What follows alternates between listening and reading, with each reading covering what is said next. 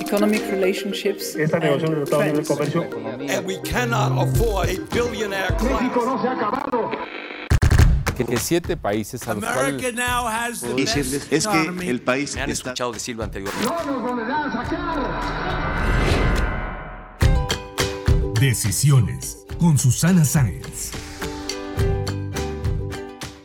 Hola, yo soy Susana Sáenz y en este episodio de Decisiones platiqué con Raúl Ferráez, quien es fundador y CEO de Líderes Mexicanos, Elliot Media y FCO Group. Hablamos sobre las experiencias que ha tenido a lo largo de 30 años entrevistando a líderes como presidentes, empresarios, deportistas, políticos y cómo se ha ido reinventando con diversos proyectos para seguir comunicando y también impulsando diversos sectores como es el turístico con el lanzamiento de Horizonte México. Acompáñenme a escuchar.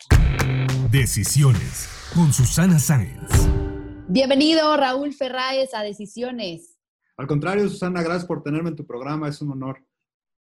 Para mí es un gusto tenerte por acá y platicar contigo, que ya he tenido el gusto de hacerlo en diversas ocasiones, pero hoy lo vamos a poder hacer eh, eh, pues más tiempo, más en confianza y que nos cuentes más un poco de tu historia. Pero bueno, me gustaría empezar por, por decir que sabemos que eres CEO y fundador de Líderes Mexicanos, Elliot Media, FCO Group, y recientemente lanzaron la iniciativa Horizonte México para impulsar el turismo, uno de los sectores pues, más golpeados por la pandemia de COVID-19. Cuéntanos qué es, cómo funciona, cuál es la estrategia que están impulsando. Con el tema específicamente de Horizonte México, eh, como tú sabes, pues al principio de esta administración, el, el, presidente López Obrador decidió desaparecer el Consejo de Promoción Turística, pues que era el organismo encargado de impulsar y de promover sobre todo a los destinos turísticos del país en el mundo. Y, y eso pues ha, ha, sido un golpe brutal para la industria turística. Finalmente, uh -huh. el, digo, los números son eh, eh,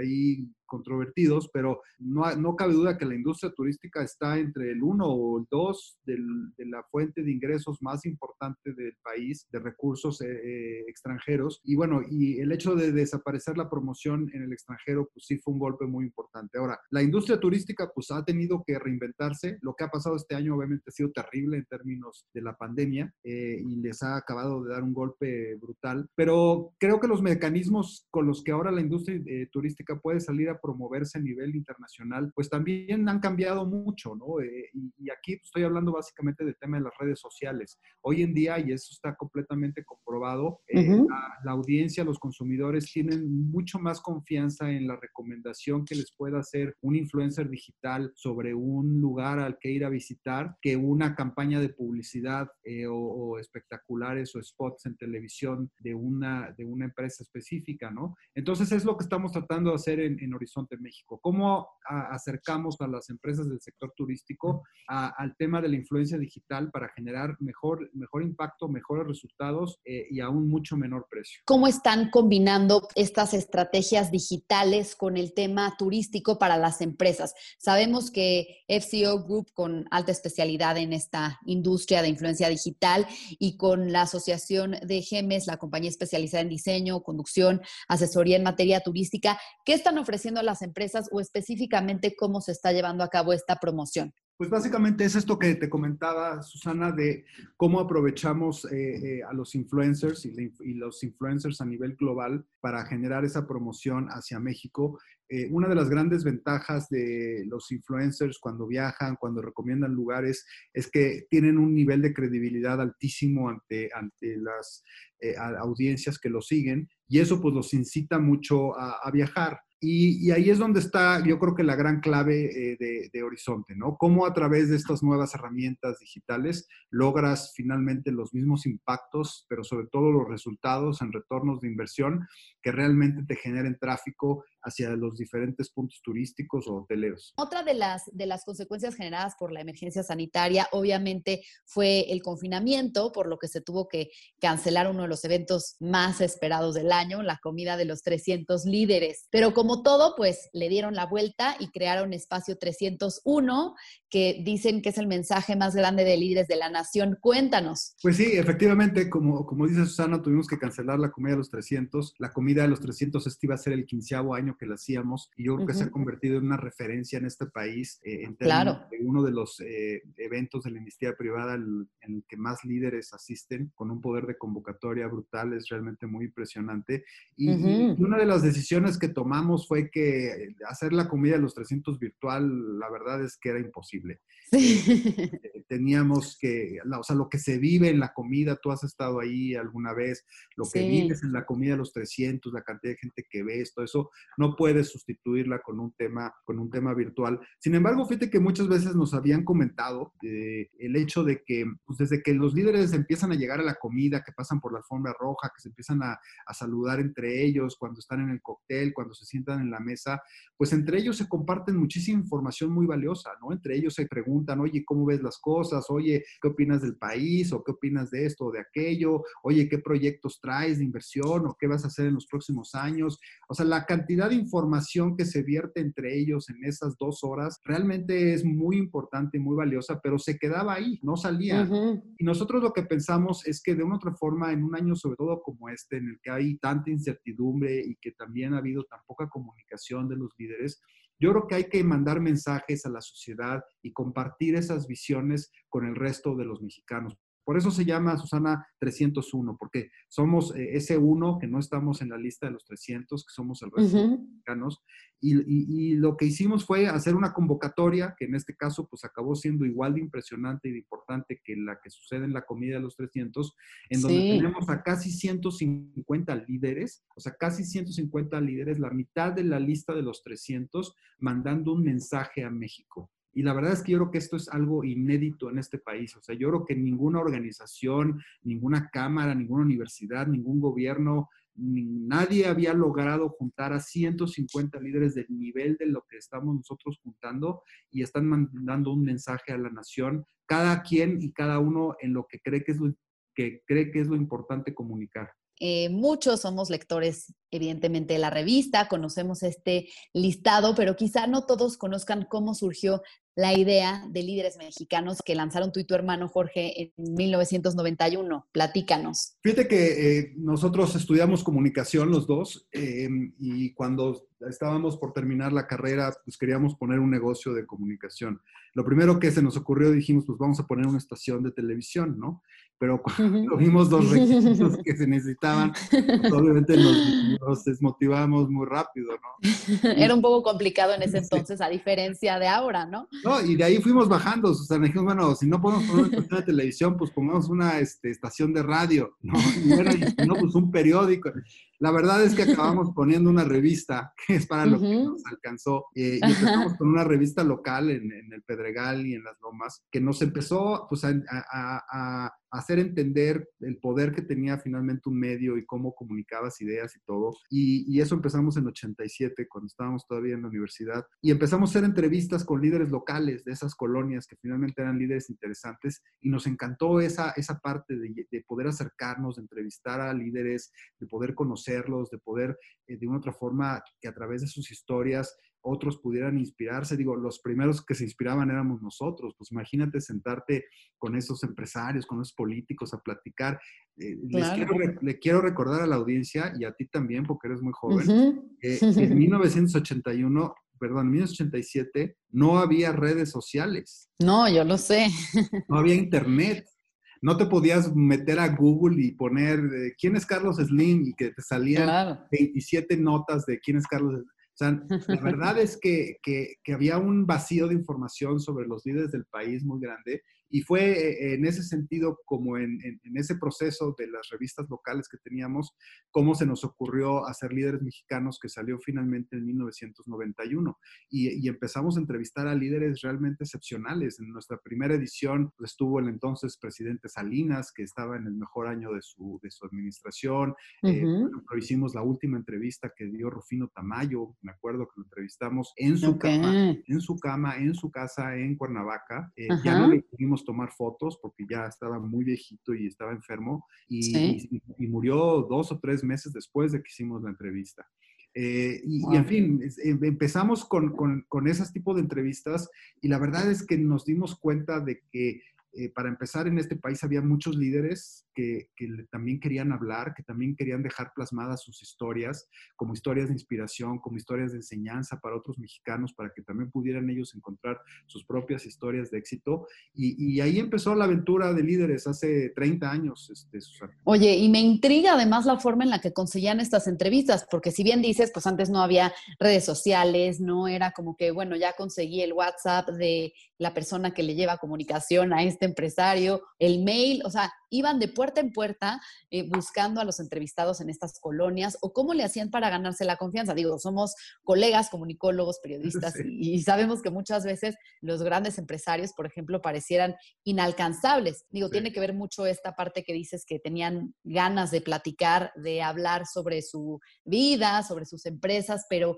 ¿Cómo le hacían? Mira, tuvimos eh, mucha suerte en hacer el primer, la primera edición. Tuvimos uh -huh. una edición de lujo, además de Rufino Tamayo y el presidente Salinas estuvieron en esa primera edición. Ernesto Rufo, que era el primer gobernador de la oposición en la historia del país, eh, estuvo en esa edición. Eh, gente de verdad muy, muy importante. Y eso yo creo que de entrada nos ganó un prestigio de, de salida muy bueno. luego hubo una coyuntura ahí interesante un año después de que salimos, en la que el presidente Salinas nos pidió que fuéramos sus biógrafos. Eh, y la primera edición especial que hicimos de la revista Líderes salió en septiembre de 1994, tres años después de que habíamos nacido, y fue una edición especial sobre la vida del presidente Salinas. Entonces, para nosotros, mm. hacer la biografía y ser los biógrafos de un presidente de México, independientemente de la opinión que puedas tener de él, pues es un trabajo realmente muy interesante, ¿no? Totalmente. Empezamos a viajar con el presidente a muchos lados,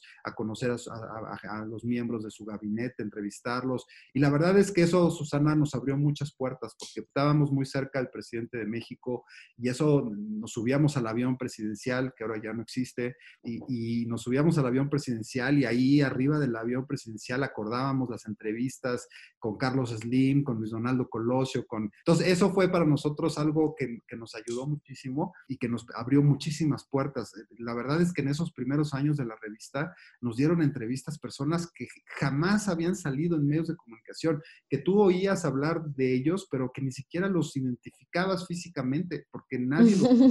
¿no? Oye, claro, entrevistar a Carlos Que nunca da entrevistas, a Bill Gates, al Dalai Lama, todas esas entrevistas, de verdad, que qué gran logro. Sí, y, y además eran lecciones, y esto, eh, independientemente pues, de, de, lo que significa la revista para el resto del público que nos lee, eran lecciones personales, Susana, interesantísimas. Imagínate, como uh -huh. bien dices, sentarte dos horas a platicar con el ingeniero Slim de, de, su visión, de lo que estaba haciendo, o con Fernando Senderos, eh, o con Luis Donaldo Colosio, ¿no? Con Luis Donaldo Colosio, wow. una gran amistad porque eh, no, lo, lo, veíamos muy seguido arriba del avión del presidente y, y acabamos siendo una gran amistad con él.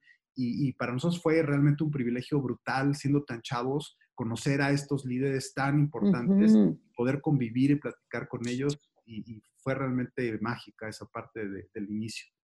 Me imagino, porque aparte pues son, son personajes que, que, creo que te dejan una huella, un aprendizaje o algo interesante siempre, ¿no? Y, y, bueno, de hecho en Twitter leo que te describes como coleccionista profesional de historias de éxito. ¿Cuál es tu historia de éxito favorita o uno de estos líderes que hayas entrevistado? ¿Cuál es el que más admiras? Digo, sin duda debe de haber muchos, pero que te haya dejado una huella importante. Yo siempre digo que la, la entrevista más bonita que he hecho en mi vida es la uh -huh. última que he hecho.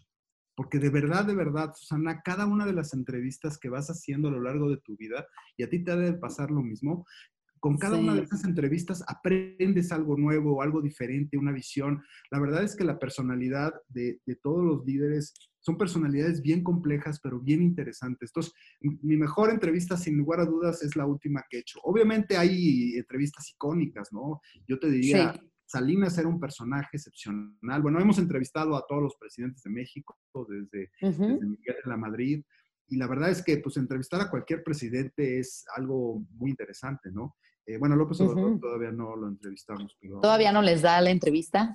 Creo que no las pero, este, pero, bueno, eh, empresarios, ¿no? Obviamente Carlos Slim es uno de los empresarios más interesantes. Me acuerdo mucho eh, una entrevista que hicimos con Lorenzo Zambrano, que era el uh -huh. presidente de, de, Cemex, una de las compañías sí. más grandes del mundo, que nos recibió en sus oficinas en Monterrey y cuando acabamos la entrevista, se nos queda viendo callado y nos dice, no sé si los voy a dejar salir de aquí. Dijimos, pero ¿por qué? Dice, porque les he contado cosas que a nadie en mi vida le había contado. Wow. Entonces, eso, eso nos pasaba mucho. O sea, nos sentábamos, o nos sigue pasando, nos sentábamos con líderes y te contaban cosas que, que, que al final del día salían publicadas en la revista y que nadie más sabía, que nadie más conocía.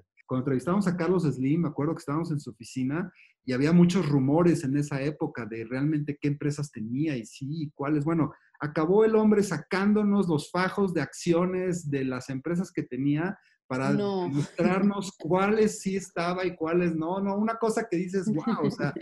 Entonces, esas experiencias siempre han sido muy bonitas. De los líderes internacionales, pues obviamente, el Dalai Lama, yo creo que ha sido Ujú. una de las entrevistas más grandes y poderosas que hemos hecho en la historia.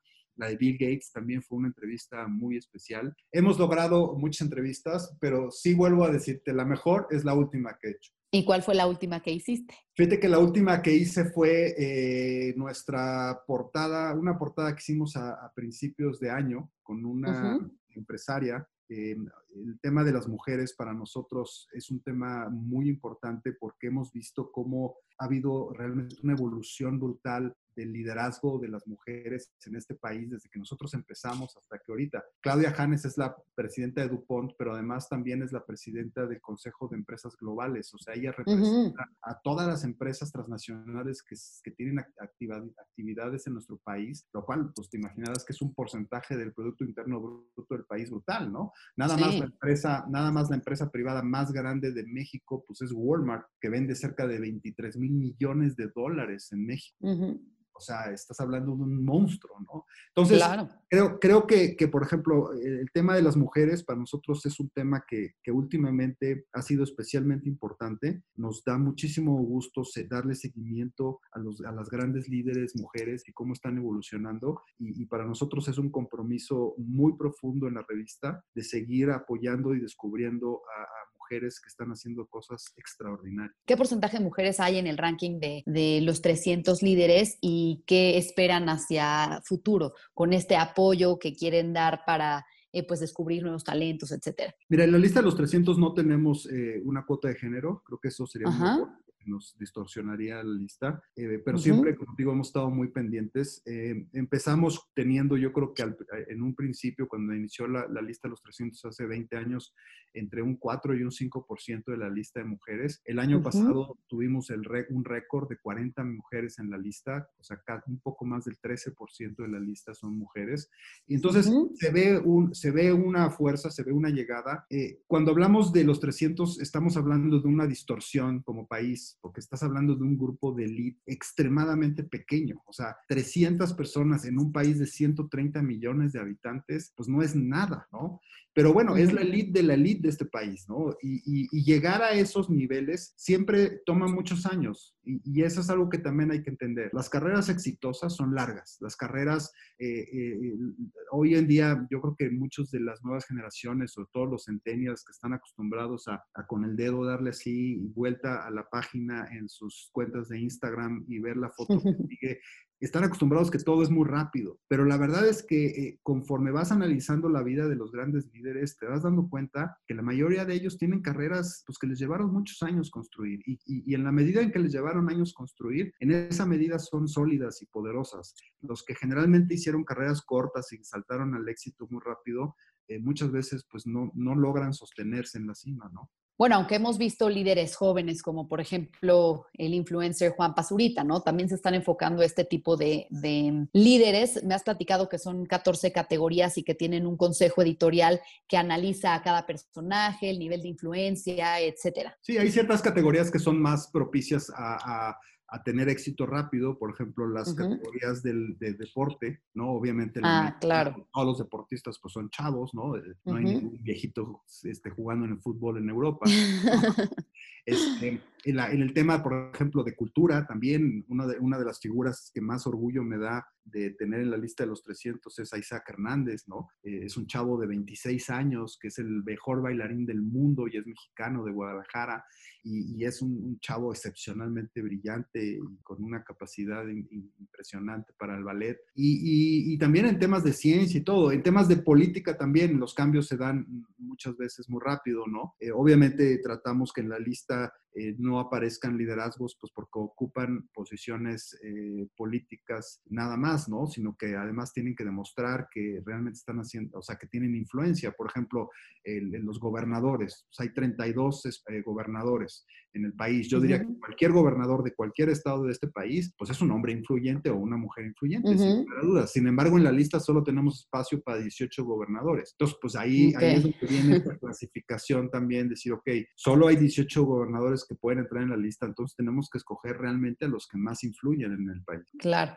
Oye, ¿y les ha pasado que alguna vez alguien les reclame por haber salido de la lista? Porque veo que hay gente que pues lleva todos estos años apareciendo y de repente pues salen porque alguien más eh, tuvo que subir, ¿no? Entonces, como Trump que un día le reclamó a Forbes diciendo que su fortuna era mayor que lo que habían publicado. Fíjate que, que ha sido un proceso muy, muy chistoso porque al principio nos pasaba que más bien nadie quería estar, porque nadie, Ok. cuando empezamos la revista, la de los 300, pues como Ujú. que la gente no entendía bien qué estábamos haciendo y como una lista de, de, de- de los más empresarios, de los ricos, no, o sea, había muchas dudas y la verdad es que nos tomó, nos tomó dos o tres años consolidar la lista y demostrar que estábamos haciendo un trabajo serio, profesional y realmente de identificación de liderazgos. Y sí, ahora, 20 años después, nos pasa mucho que pues hay muchísimas personas que quieren estar en la lista. Eh, Yo, yo creo que la lista pues sí es un reconocimiento, Susana, porque al final estar en, en- o sea, llegar a, la cúspide de una actividad, cual sea que a esta te dediques, creo que requiere de, de una carrera de esfuerzo, de trabajo, de perseverancia, de inteligencia, de muchas cosas, que al final pues hay, es, es es, es, bonito que te lo reconozcan, ¿no? Pero yo siempre he pensado que la lista de los 300 más bien es una lista de responsabilidades. Eh. Cualquiera de las decisiones que tome un miembro de la lista de los 300 pueden afectar a miles o inclusive a millones de mexicanos. Entonces, la responsabilidad que tienen los que aparecen en la lista de las acciones que, que toman en base a, a- a la, a la implicación que pueda tener en la vida de los mexicanos, pues siempre es una responsabilidad que yo creo que es muy grande. Y ahora que pues ya la gente eh, se ha ganado su lugar y que le gusta aparecer, también ha habido quienes no quieren salir porque quizás se quieren mantener low profile, algún empresario. La lista tiene una característica que esa la definimos desde el principio y es que, eh, como, como decías ya hace un momento, tenemos eh, consejos editoriales por cada una de las categorías para poder realmente analizar bien quién está influyendo en, en cada uno de los, de los eh, segmentos. Eh, y, y una de las características más importantes de la lista es que una vez que tomamos la decisión de quién aparece en la lista, no es opción para el que aparece estar o no estar. Eh, o sea, no es una decisión que esa persona pueda decirte, oye, no quiero estar o si quiero estar.